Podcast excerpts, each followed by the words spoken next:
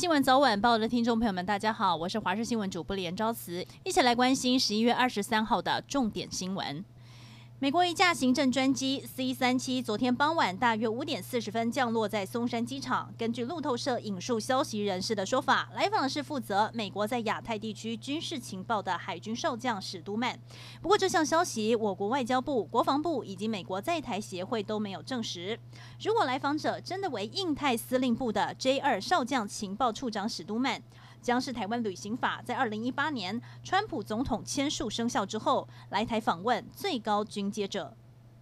美国疫情持续的升温，外界都在等疫苗什么时候能够开始施打呢？根据美国疫苗研制计划主管施劳威表示，FDA 疫苗咨询委员会将在十二月十号召开。如果委员会发布辉瑞的紧急使用授权，那么最快隔天，也就是十二月十一号，疫苗就能够正式开打。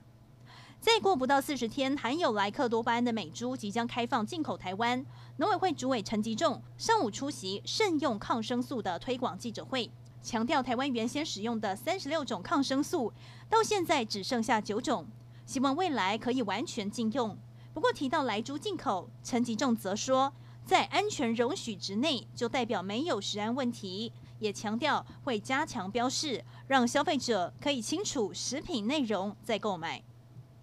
国民党为了号召民众上街，一起反韩莱克多巴胺的猪肉进口，找来地方首长拍影片，批评民进党没有守护国人健康，还说全球一百六十个国家不准莱猪进口。但农委会主委陈吉仲也拍了影片澄清，陈吉仲还针对了校园营养午餐说明，强调一定是使用国产食材，而且美猪在民国七十八年就开放进口。但国产猪肉在市场上还是占了九成，要国民党不要污名化莱猪，应该回归专业的理性讨论。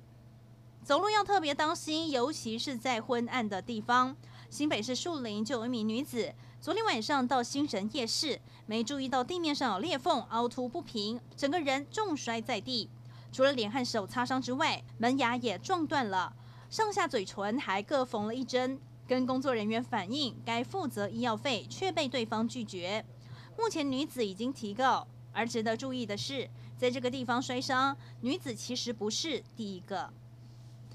台中捷运试营运不到一个星期，就发生了离谱的零件轴心断裂事件，市府紧急宣布暂停试营运，让不少市民错愕。而上午在议会，议员火力全开，痛批捷运公司没有注意零件异常，罔顾市民的安全。师傅强调，这次的故障连日本厂商以前都没有发生过。为了安全起见，十八辆的列车全面进行安检，预计最快十一月三十号恢复试营运。